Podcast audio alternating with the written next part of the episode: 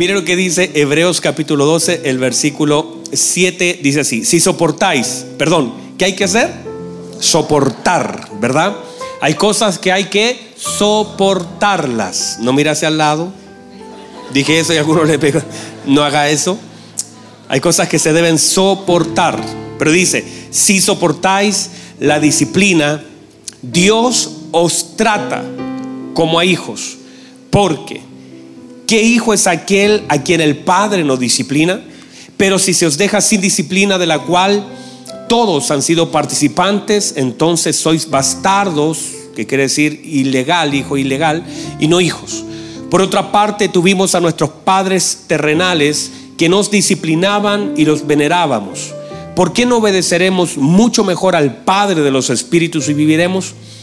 Y aquellos que ciertamente por pocos días nos disciplinaban como a ellos les parecía, pero este para lo que nos es provechoso, para que participemos de su santidad. Es verdad que ninguna disciplina al presente parece ser causa de gozo, sino de tristeza, pero después da fruto apacible de justicia a los que en ella han sido ejercitados. Tome asiento, por favor. Muy bien. Hemos estado hablando esta mañana y ya durante mucho tiempo, este es el mensaje número 73 de la paternidad de Dios y parece un, pozo sin fondo hablar de la paternidad de Dios.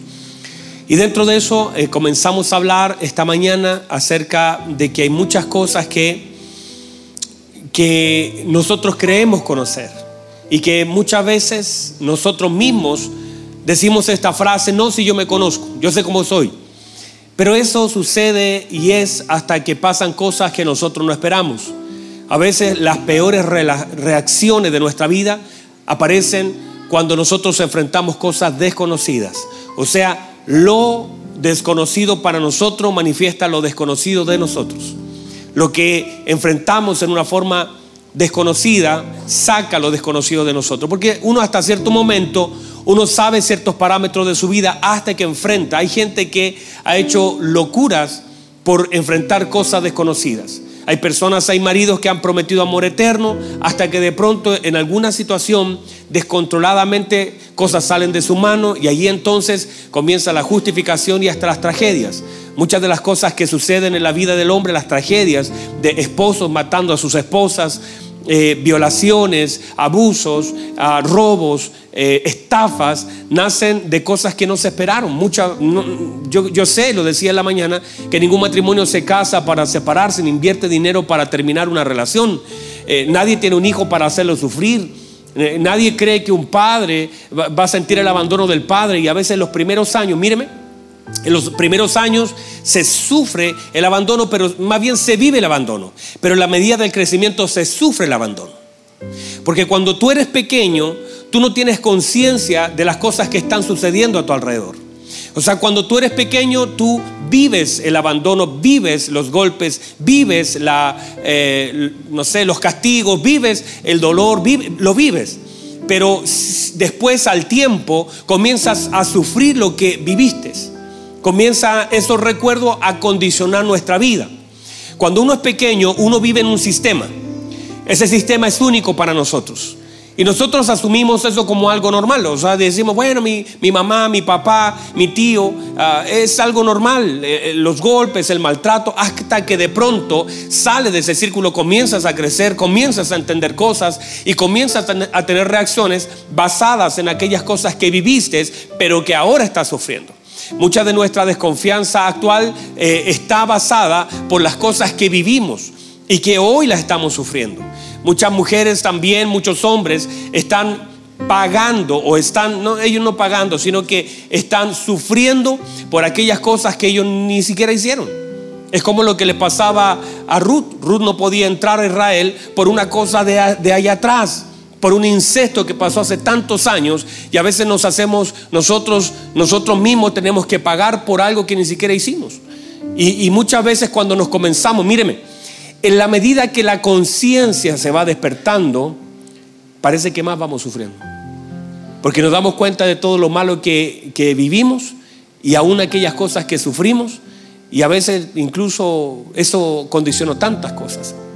Entonces, todas estas cosas en relación a la confianza, todo eso va dañando la confianza, todo eso va condicionando la vida, todas esas cosas van haciéndonos a veces, eh, incluso nuestra reacción luego como padres, tiene mucha relación con nuestra vida como hijos. Y todas esas cosas se va generando un círculo, un, círculo no, no vicioso, un círculo triste, angustiante, desesperante. Entonces, cuando nosotros creemos conocernos, nos damos cuenta que hay muchas cosas tan desconocidas para nosotros. Por eso, maldito el hombre que confía en el hombre. Pero bendito el hombre que confía en Dios, porque la Biblia dice que los que confían en Él no serán avergonzados. Y es allí donde nuestra confianza no puede estar ni siquiera en nosotros mismos. Porque ya es difícil confiar en otro, pero también es difícil confiar en uno mismo. Porque uno mismo, incluso, míreme, hay gente que ya ni se cree. Porque tantas veces ha dicho que, que va a comenzar la dieta, que va a cambiar y ya... Usted sabe que eso no ha pasado. Usted, es más, de pronto los maridos muchas veces le dicen a la esposa, eh, eh, por si acaso este día martes hay seminario de matrimonios, para que se vayan preparando. Pero maridos a veces le dicen, no, ahora sí voy a cambiar, pero la vez número 50. Y, además solamente queda en una expresión buena y de verdad que hay una intención, pero no hay una, una real transformación porque hay cosas que, que están más profundas metidas, que no tiene que ver solamente con el deseo de cambiar. Hay cosas que son mucho más profundas que eso. Están acá todavía. Entonces, en todo ese proceso de nuestra vida, mucho tiene que ver con la paternidad. Muchos de los que estamos aquí y recogiendo muchas de sus preguntas, inquietudes y conversaciones que hemos tenido y mentorías que, en las que he podido estar, muchas de las cosas que nosotros hoy somos tienen directa relación con una mala formación paternal. Entonces, esto, esto se tiene que cortar. Pero para yo poder ser y entender lo que es la paternidad de Dios, tengo que evaluar y ser consciente de la paternidad del hombre. Esa paternidad tendrá que salir a la luz y tendremos que llorar, tendremos que sufrir, tendremos que decir, no me di cuenta que, que fui abandonado. Hay personas que hasta justifican lo malo. Hay gente que justifica aquellas cosas malas que han vivido. Dice, bueno, en total yo me portaba mal y justifica aún los golpes que le dieron cuando esos golpes no tenían una tendencia a la disciplina, sino que era la ira expresada a través de golpes.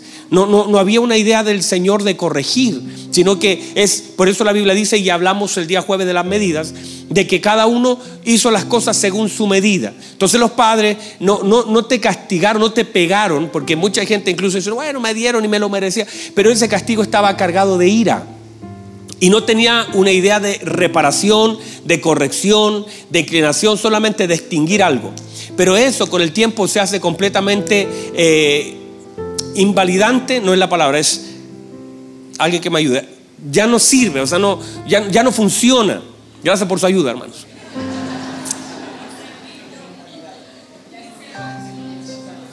Ah, ahora todo habla, ¿cierto? Va a salir en la tele. Ya, ya, no, ya no es efectivo. O sea, ¿por qué? Porque a un niño tú lo puedes golpear, ¿cierto? Eh, le puedes dar una palmada, le puedes sacar. El otro día vimos una super chancleta voladora. Espectacular la señora. El día martes la tendremos con nosotros para el curso de matrimonio. Y claro, eso funciona. Y funciona apagarle el play y funciona el encerrarlo en el cuarto oscuro porque extingue una conducta. Digo, no, digo que esté bien. Digo que eso le funciona porque el niño puede salir medio asustado ya por el susto deja de hacer cosas. Pero no hay una intención de corregir. Muchas veces el daño que se produce es peor a la conducta que se intenta extinguir. O sea, el daño que se provocó, lo que estás transformando a tu hijo, es una persona que no confíe, una persona que entienda que esa es la manera como de corregir cosas, es a través de golpe. Entonces andamos después todo el tiempo pensando, y, lo hablaba durante el segundo, el primer servicio ya, ni me acuerdo, que andamos después medio asustados con Dios porque nos equivocamos y miramos hacia arriba, y si fuera que eh, recibiéramos un castigo por cada pecado que cometemos, llegaríamos todos en muleta, en silla de ruedas. A, Lo único que estaría yo aquí sano sería yo. Y el Simón, nadie más acá. Estaríamos, si, si fuera así, eh, y por eso el Señor en su gracia y misericordia, porque por supuesto, eh, yo no estoy justificando el pecado, no me vaya a malinterpretar. El, el pecado ya tiene consecuencia en sí mismo. Nos separa del Señor, nos aparta, permanecer en un pecado, y eh, todas esas cosas en, la conducta pecaminosa, por supuesto manifiesta algo más profundo que un simple error, es una falta de temor. Ya, ya perdiste el temor al Señor, te da lo mismo pecar que no pecar. Pero en la nueva naturaleza de Cristo, nosotros no es que pequemos o no pequemos, sino que genera un dolor profundo, le fallaste a tu Señor. Y eso te lleva al Espíritu Santo que mora en ti, te lleva al arrepentimiento. Y esos son los tiempos de gracia, pero por ejemplo, cuando alguien se equivocaba y era niño, no habían tiempo de gracia. Habían tiempo de desgracia después de eso. Y te agarraban a palo, ¿verdad? Porque las medidas fueron equivocadas. Entonces no hubo un tiempo para conversar. A ti no te preguntaban. A ti lo que era te, te agarraban a chancletazos, sacar la, la, correa. Y es más, a veces las mamás decían, le voy a decir a tu papá. inmediatamente eso era santo. Entonces tuviste al papá como el hombre castigador, como el hombre que venía simplemente por lo que mamá dijo. Venía, no había un tiempo de dialogar, de conversar. No había el tiempo de arrepentirse. Y aún el arrepentimiento tal vez nunca fue suficiente. Es más, te pegaban. Y te ¿por qué llora? Si me acabas de pegar, deja de llorar. Y te seguían pegando ahí. O, o, de pronto, ¿y por qué está llorando? No, mamá, no me conteste, ¿por qué está llorando?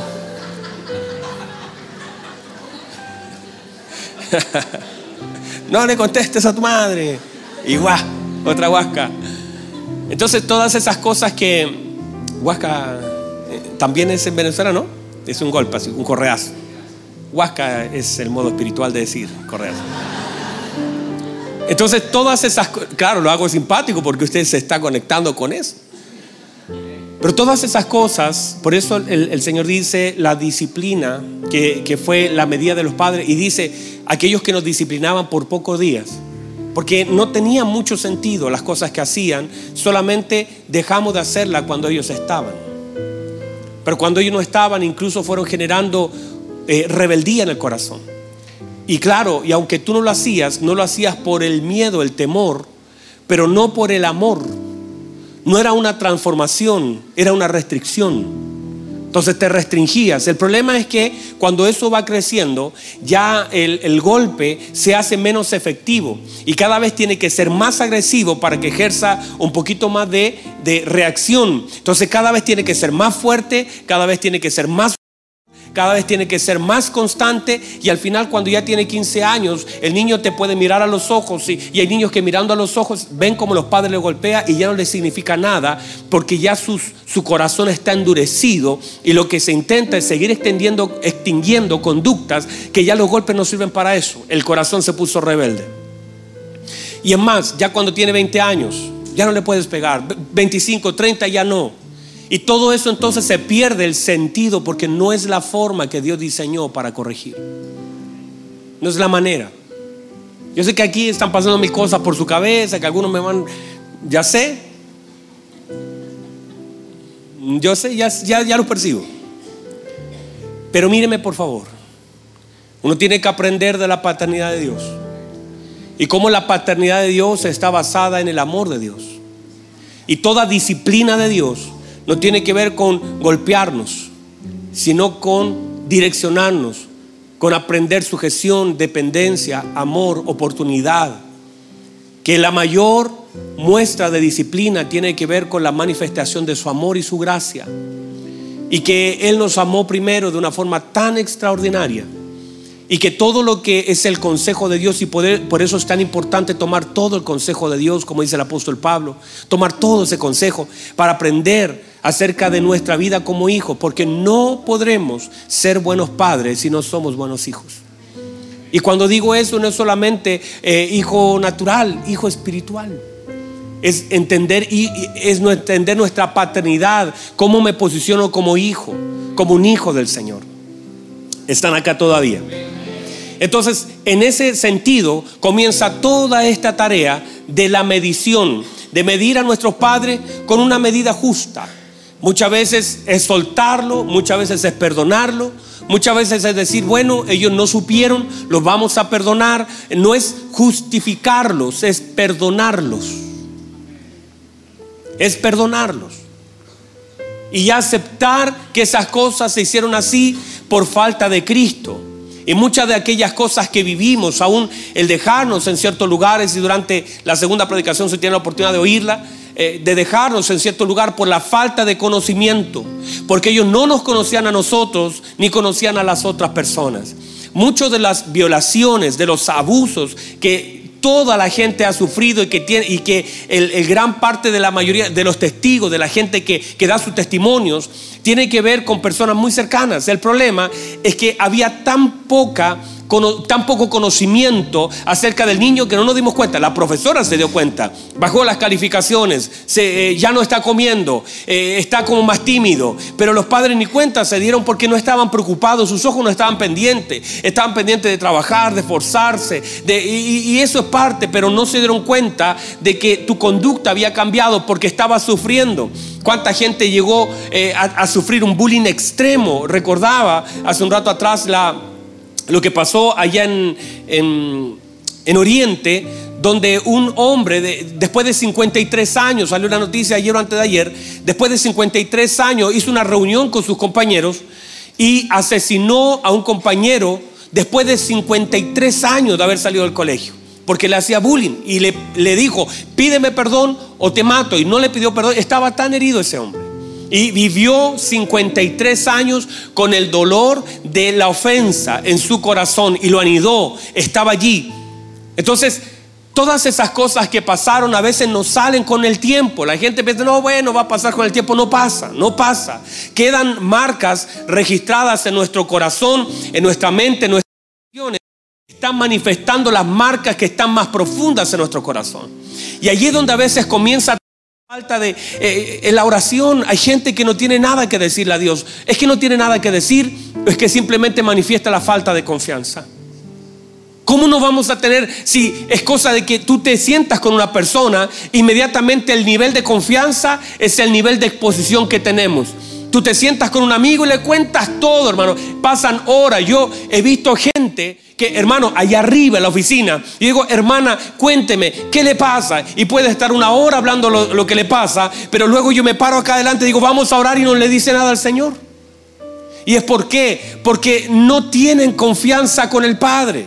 Porque asumen que confianza, es decir, la cuenta se va a pagar, Él me va a sanar. No, confianza es abrir nuestro corazón al Señor. Y, a veces tú lo notas que no hay oración. ¿Por qué la iglesia tiene falta de oración? No digo esa, digo la iglesia tiene falta de oración por la falta de confianza. Porque siempre hay algo que decirle a nuestro Padre, siempre, todos los días hay algo que expresarle en confianza. Los niveles de confianza manifiestan los niveles de comunicación. Por eso el Señor se iba cada día a hablar con su Padre de mañana y hasta el amanecer. Nuestro Señor Jesucristo tenía tiempos donde expresaba lo que pasaba en su corazón porque Él tenía una confianza absoluta en su Padre. Y a veces manifestamos nuestra desconfianza o nuestra falta de relación de confianza porque no hay oración. Fíjese usted cuánto, haga solamente la pregunta, ¿cuánto tiempo está orando diariamente? Hágase esa pregunta. ¿Cuánto es? ¿Un minuto? ¿Dos minutos? Y parece que es una pregunta, ah, pastor, ¿cómo va a preguntar? Pregúntese. Y ahora pregúntese la profundidad de la oración. Le voy a decir algo la iglesia del Señor Jesucristo carece de oración.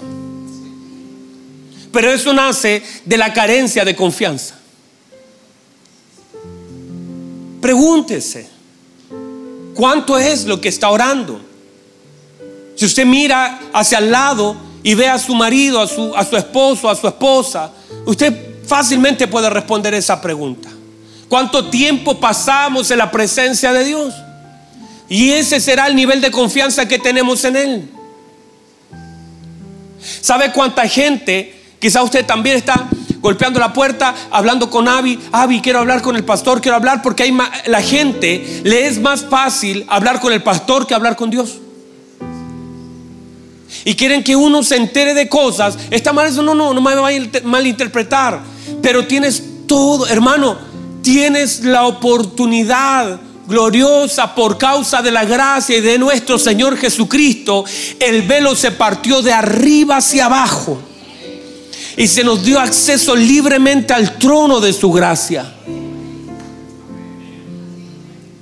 Hoy tenemos la bendición de poder estar en la presencia de Dios mismo. Lo que fue una excepción para Isaías, lo que fue una excepción para algunas personas de hablar un par de cosas en su presencia, hoy para nosotros es una bendición, es una gracia.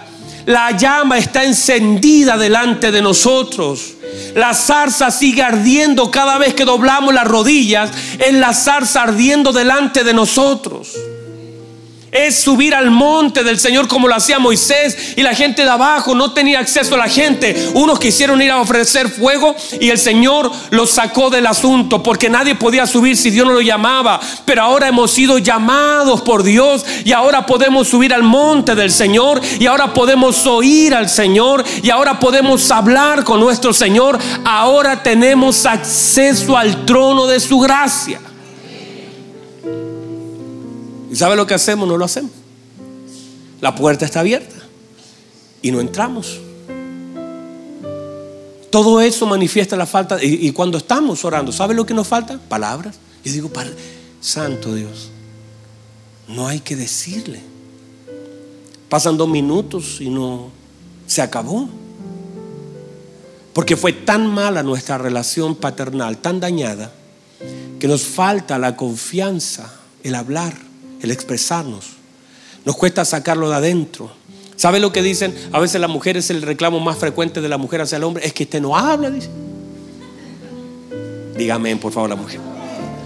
Es que este no habla. Y además que no habla, no habla lo que siente, porque cuando habla, habla cualquier cosa.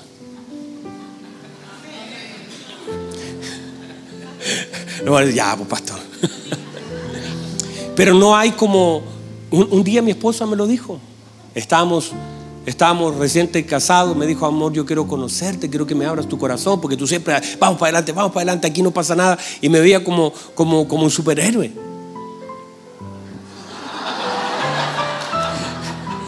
Entonces ella, ella me dice, amor, pero, pero hábleme de lo que siente. Y claro, el tema es que en el caso mío, yo estaba así, cerrado, porque yo nunca hablé de lo que sentía. Yo nunca dije lo que me molestaba. Yo nunca puedo decir esto no me gusta. Yo nunca, y todas esas cosas que uno no puede hacer, finalmente te van castrando, van limitando tu comunicación. Y a veces incluso en el dolor no tenías derecho a expresarte. Cállese la boca, decían. Ahora, Pastor, y todo esto aquí viene, es que, es que si no reparamos, si no, no, no somos conscientes de los errores que sufrimos y los horrores que sufrimos, de pronto no podemos entender las razones de por qué somos como somos y hacemos lo que hacemos. Para nosotros no es fácil cantar, pero es muy difícil orar. Cantamos y cantamos y cantamos. Y podemos pasar, de hecho, pasamos media hora y está, uh, todo. vamos a orar Un día yo estaba ahí arriba y estaba un congreso de mujeres acá abajo. ¿Y sabe lo que parecía? Un panal de abejas. ¿Alguna vino? ¿Tú viniste, mija? Vinieron, ¿verdad? Me, grabamos y imagínense, hermano, lo que es un congreso de mujeres. Donde se le dije, hablen un ratito, le dije. Por eso la Biblia dice, tan sabio el Señor, que la mujer aprenda en silencio.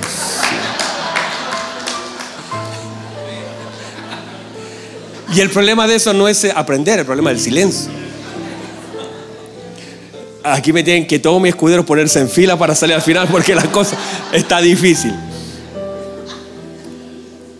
Entonces, el tema es que, así, literalmente, hermanos, no, sin ofender las mujeres, Dios bendiga a las hermosas mujeres de este lugar.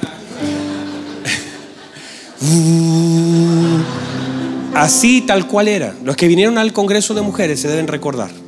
Y de arriba me grabaron el sonido y era igual que un panal de abejas. Y después dije, y después mi esposa tomó y dijo, vamos a orar. Y un silencio absoluto. Y por más que mi esposa dijo, bueno, vamos a dar orden al Señor, silencio absoluto.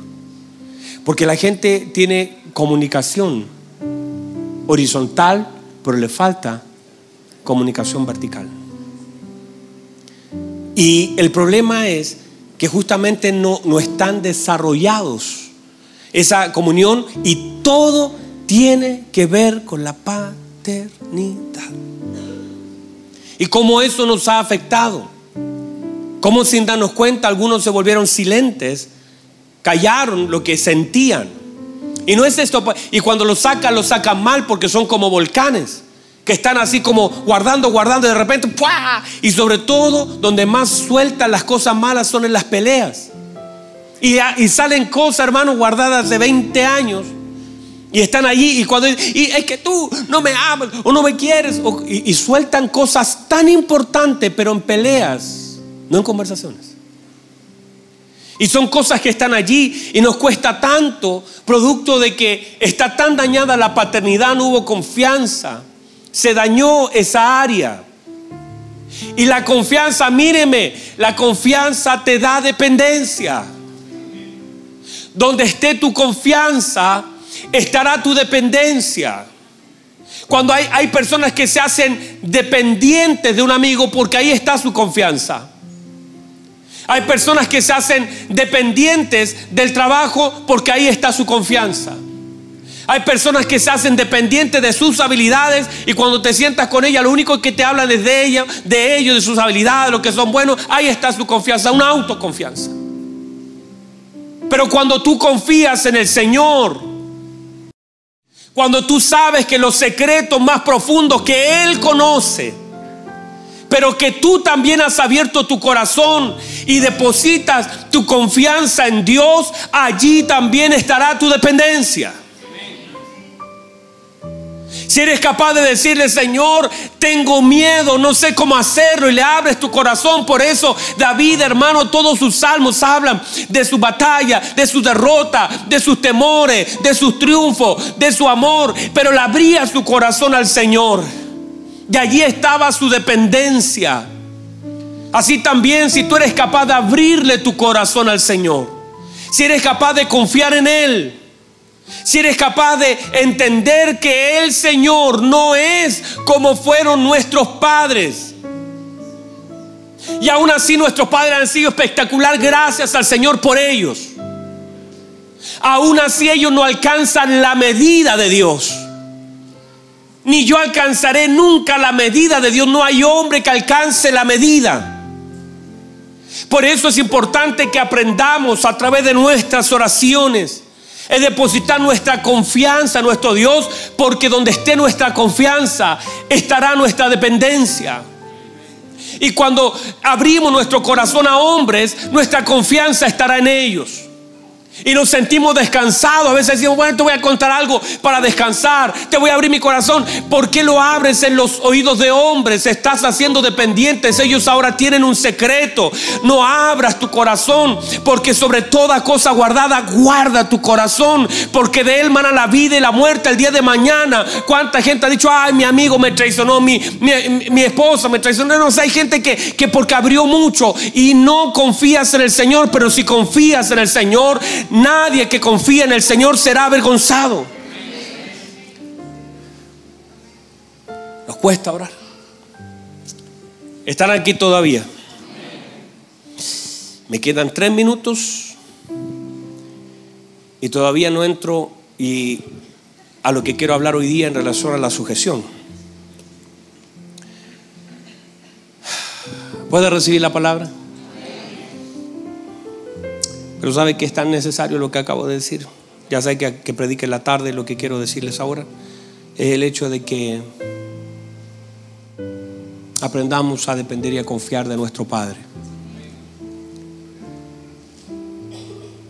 Creo que una de las tareas tan importantes para la iglesia es volver a revisar dónde está su corazón, sus motivaciones, su intención y que el castigo de los padres estaba basado en, extinguir cosas.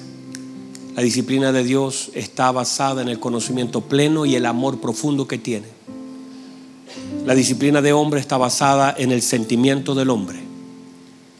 Disciplinamos según nos parece, dice el apóstol. Pero el Señor no lo hace así.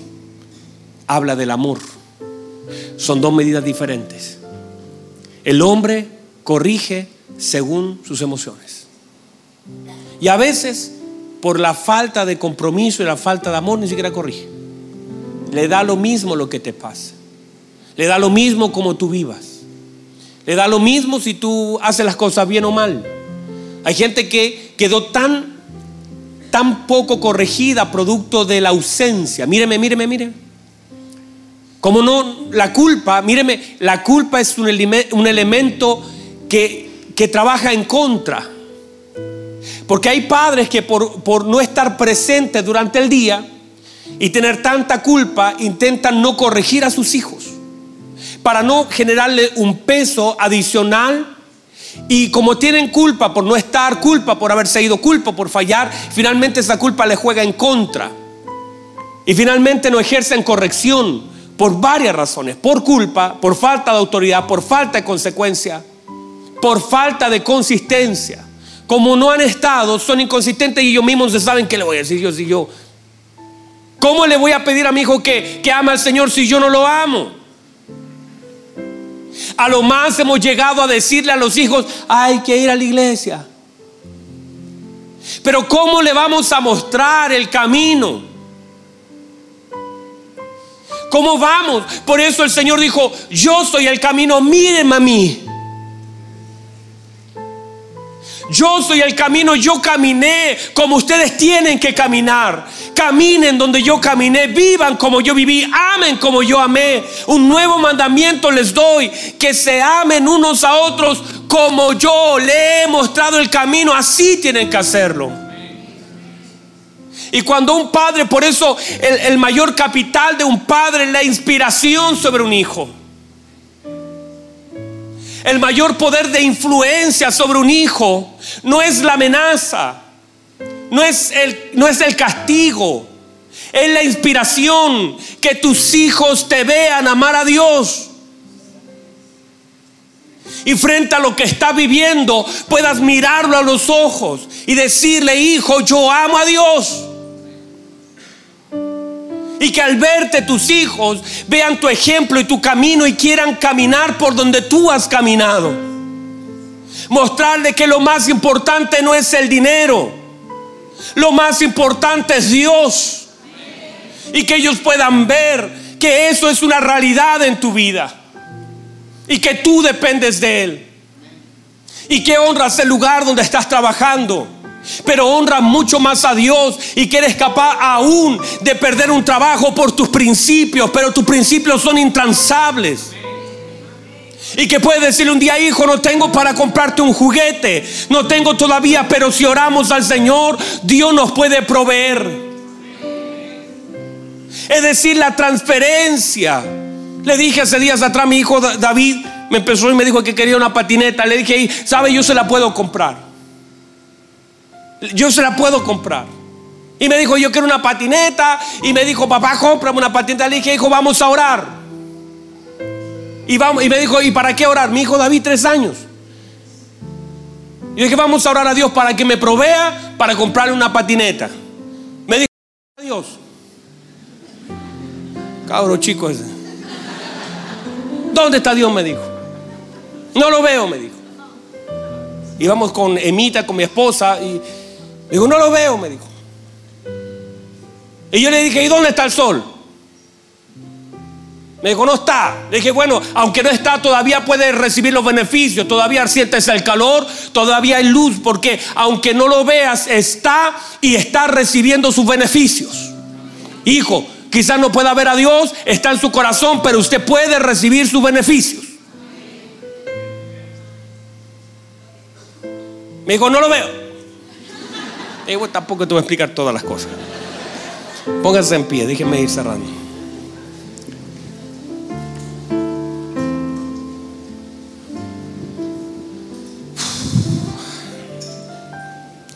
Está aquí, hermano. ¿Sabe cómo, cómo percibo lo que Dios está haciendo? Si usted pudiera por un minuto recibir esto, es sentir como que papá está mostrando algo de él. Como la sujeción. Voy a hablar ya en la tarde, no alcanzamos ahora. Hablar de la sujeción. Yo sé que lo que le he dicho le ha servido. Pero en la tarde voy a hablar de la sujeción, cómo te haces uno con los que sujetas. Y cómo esa paternidad es dependencia. Cómo la disciplina te hace retener cosas. A veces retenemos lo que tenemos que soltar y soltamos lo que tenemos que retener. Cómo a veces nos equivocamos tanto y cómo a veces hemos pagado el precio de cosas que no hicimos. ¿Sabe lo que veo yo?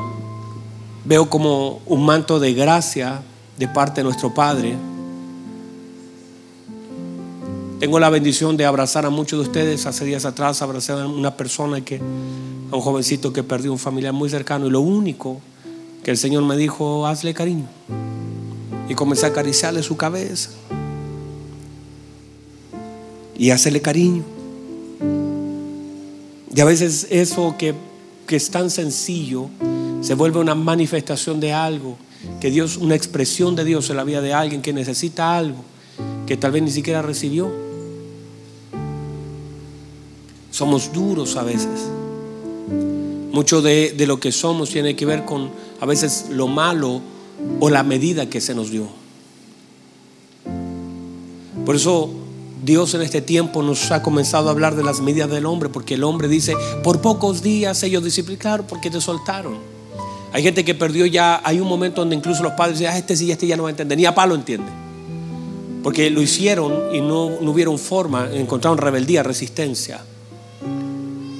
Porque no, hicieron, no lo hicieron de la forma correcta, pero le voy a decir esto, míreme, Dios no se cansa de usted.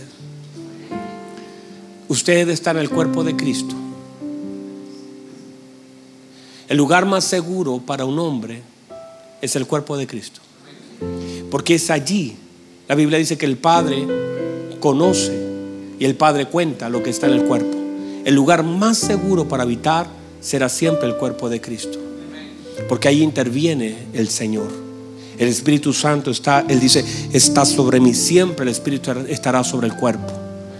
Es el lugar más seguro en que podemos habitar. Y toda la tarea de la obra de Dios, por eso aquellos hombres dijeron, Señor, hicimos milagros, sanamos, profetizamos. Y el Señor dijo, no los conozco. Sé que existen, pero no los conozco. Porque no conozco nada que esté fuera del cuerpo de mi hijo. Hay cosas que ya no están en el cuerpo y el Señor no. De hecho, usted lo ve en la historia del hijo pródigo. El Señor pudo intervenir porque el hijo volvió a casa. Ahí recibió anillo, ahí recibió calzado, ahí recibió manto, ahí recibió todo. Porque es así, en casa, papá extiende su manto. No importa cómo haya llegado, mírame, no importa cómo haya llegado hoy. No importa, hermano, no importa si llegaste cojo, llegaste herido, llegaste, pero llegaste. Pero llegaste. Y si llegaste, todavía la mano de Dios te puede alcanzar. Llegaste. Muchas veces usted mismo y yo, yo, yo mismo, yo arrastrando. Y hay un momento donde llegas medio arrastrado, medio cansado, pero llegas y adoras. O día yo llegué tan mal, recuerdo hermano, llegué tan mal a la iglesia, con miles de problemas a mi nivel, a mi medida. Hoy día los miro, quizás no era nada, pero era mi medida. Me senté, estaba predicando un hermano y lo único que le decía, Señor, que no termine de predicar, que siga predicando, que continúe. El hermano terminó yo decía, Señor, que siga, que, que sigamos. Yo necesito oír más, oír más, oír más.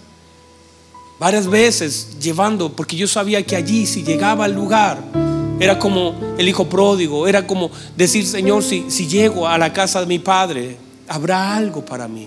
La misericordia será extendida. Usted también Usted ha llegado a este lugar. Usted ha llegado al Señor. Y usted es un hijo de Dios. Mire, usted es un hijo de Dios. Usted es un hijo de Dios. Ahora tendrá que aprender a tomar la vida de Cristo. El Señor le irá transformando y muchos de ustedes serán mudados delante de los ojos de su familia. Muchos de ustedes serán transformados. Va a tener que aprender a confiar. Llore la presencia. Un día, no un día, constantemente yo a veces llego a las Señor, ¿sabe lo que le digo? Señor, no sé qué hacer. Hay personas que me han escrito casos tan trágicos. Hermano, tan trágicos. Y a veces yo lo leo y mi corazón se conmueve. Y lo que le digo yo, espérame, déjame orar. Y voy a orar. Y le digo, Señor, no sé qué decir. No sé cómo contestar. No sé cómo responder este mensaje. Y lo que le digo, Señor, no sé qué decir. Cuando tengo que enfrentar algunas cosas en la vida, como ministerio, ¿sabe? usted que gran parte de la respuesta del Señor han sido porque simple, no porque yo, yo sé cómo hacerlo, no, yo les he explicado, he abierto mi corazón, yo no sé cómo hacerlo. Varias veces me he sentado con el liderazgo y decir, yo nunca, yo vengo de una iglesia de 50 personas, 40 personas, luchando para ganar uno, ganar uno. Y cuando la iglesia comenzó a crecer, a crecer, yo, decía, yo no sé, eh, aquí están algunos hermanos que comenzamos, yo no sé cómo hacerlo. No es que yo, ah, no, el pastor está seguro, ¿saben? No, yo, yo lo que hago es preguntarle al Señor. Y a veces llorar y decirle, Señor, ¿qué tengo que hacer? Yo no sé. No sé cómo hacerlo. No sé si avanzar o quedarme. El éxito de este ministerio radica en que hemos preguntado y hemos llorado y hemos dicho, Señor, denos usted la dirección. No queremos avanzar si usted nos dice que avancemos todas las cosas y los desafíos que hemos tomado han sido porque le hemos preguntado al Señor y yo me he arrodillado muchas veces a llorar y he dicho, Señor, ¿cómo lo hago? No sé cómo hacerlo. Y eso es hablar como un hijo le hablaría a su padre.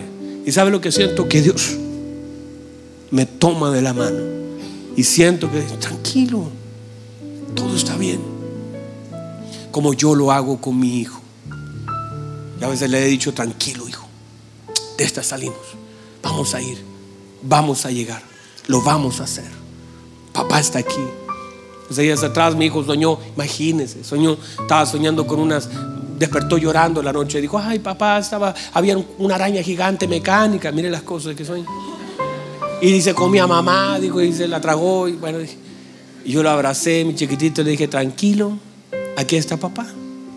No hay problema, hijo. Y él me abrazó, se puso a llorar y ahí se consoló. Y yo pensaba cuántas veces, después de todas las cosas que vivimos, necesitamos ese abrazo. De que nos digan, tranquilo, aquí está papá, aquí está, no, tranquilo.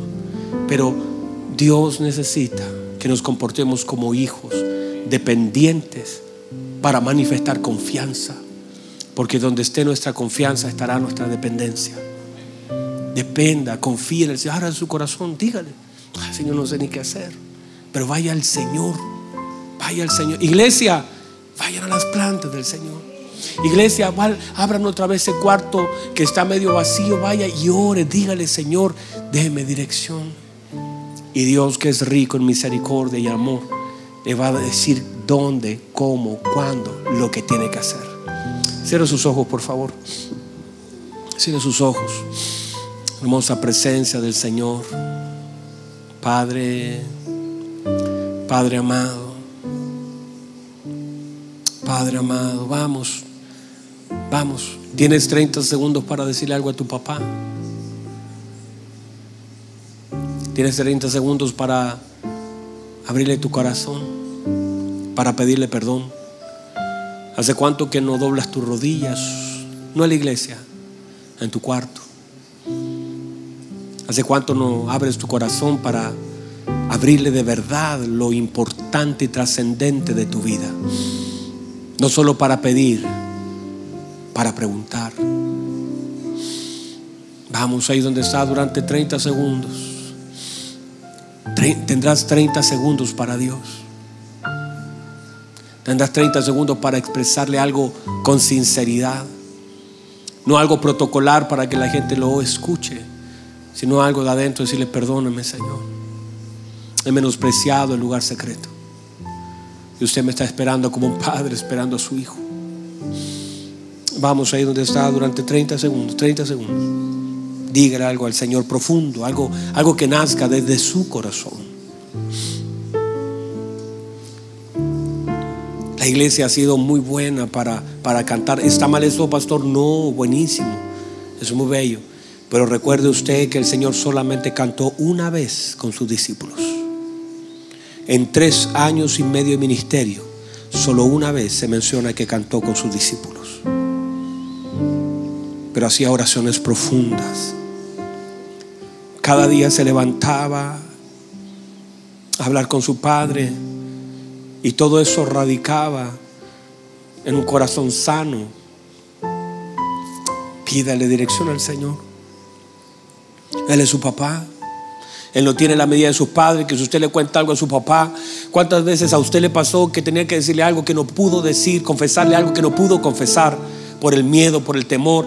Su papá se iba a desilusionar, su papá se iba a enojar, su papá no lo iba a entender y no lo hizo, se cayó. Dios no es así. Dios se conoce mejor que tú mismo. Tú tienes reacciones que ni por qué lo hice, pero Dios sabe. Porque Él pesa las intenciones del corazón. Estamos aquí, lo que tú le hables no va a desilusionar a Dios. Dile, Señor, estoy a punto de caer, hay una tentación delante de mí. Señor, estoy medio complicado, estoy siendo tentado y tu papá no se va a desilusionar de ti. Todo lo contrario, Él te va a ayudar, Él te va a fortalecer, Él te va a dar la salida, Él va a extender su mano de misericordia. Ahí donde está, decirle, Señor, la verdad es que estoy tentado a abandonar, a soltar. Dígale, Señor, necesito fuerzas para seguir, para avanzar. Su padre no se va a sentir desilusionado de usted a decir, oh, mi hijo, qué malo es. No, Él te conoce, Él ya lo sabe. Pero quiere, puede intervenir en la medida que usted abra su corazón para pedir ayuda. Pídale al Señor. En mi angustia clamé al Señor. Y Él me oyó y me libró de todos mis temores. Señor, queremos darle gracias. Al predicar esta palabra de paternidad se nos hace tan difícil avanzar porque hay tanto que examinar. Cuántas cosas están ocultas en nuestro corazón que no las hemos sacado. Pero Señor, junto a esta congregación y a este grupo que estamos acá, Quisiéramos a través de esta palabra comprometernos, Señor. Señor, no te vamos a esconder nada. Señor, mi compromiso es, no te voy a ocultar nada, porque usted todo lo conoce. Pero aunque lo conoce, quiere que salga de mis labios. Y yo, Señor, quiero hacer un... No sé si hay alguien que quiera hacer un compromiso. Levante su mano. Los que quieran hacer un compromiso con el Señor, de abrirle su corazón al Señor, al Padre. Si usted quiere hacer un compromiso con Dios, no con el hombre, con Dios, de decirle, papá, de hoy en adelante, desde hoy, Señor, vas a oír algunas cosas que son difíciles de hablar. Me cuesta hablar, pero usted la va a oír. Van a salir de mí, van a pasar a sus oídos. Cosas que nunca he dicho, cosas que nunca he hablado. Hay envidias en mi corazón, hay enojos en mi corazón, que quiero exponerlos delante de usted. Hay cosas que no quedarían bien que yo se las dijera a un hombre. Se las voy a contar a usted, Señor. Hay un momento donde no hay oído que deba oír lo que quiero decir. Pero usted va, Señor, a escuchar todo de mí. No te ocultaré nada, papá. Papá, si mi confianza está en usted, mi dependencia estará en usted. Quiero ser absolutamente dependiente no quiero tener secretos con mi papá. Quiero exponer mi corazón. Quiero que Él vea lo profundo de mi corazón, aún las cosas malas que hay en Él. Y que Él sane lo que tenga que sanar. Que Él toque lo que tenga que tocar. Papá, mira las manos levantadas. Todos estamos haciendo un compromiso de abrir nuestro corazón de expresarte lo que sentimos, no hacer oraciones protocolares, sino sinceras. Usted conoce lo mismo que son las tinieblas que la luz. Y Señor, ayúdanos para, para aprender a amarlo como a un papá y recibir esas caricias que a veces necesitamos, de saber que aunque parece que está todo mal, sentir su presencia que diga, está todo bien, tranquilo yo estoy aquí. Señor, gracias, Padre, porque sé que eso provocará muchas cosas que estamos necesitando sucedan. Sé que así será. La amamos, papá, la amamos mucho. La amamos, la amamos, la amamos. Levante sus manos al cielo ahora en adoración.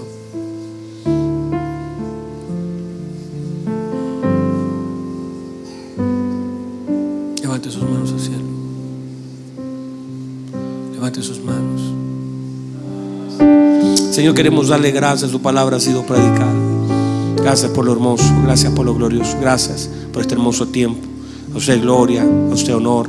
En el nombre de Jesús. ¿Qué tal si todos juntos aplaudimos la presencia del Señor? Gracias, Señor.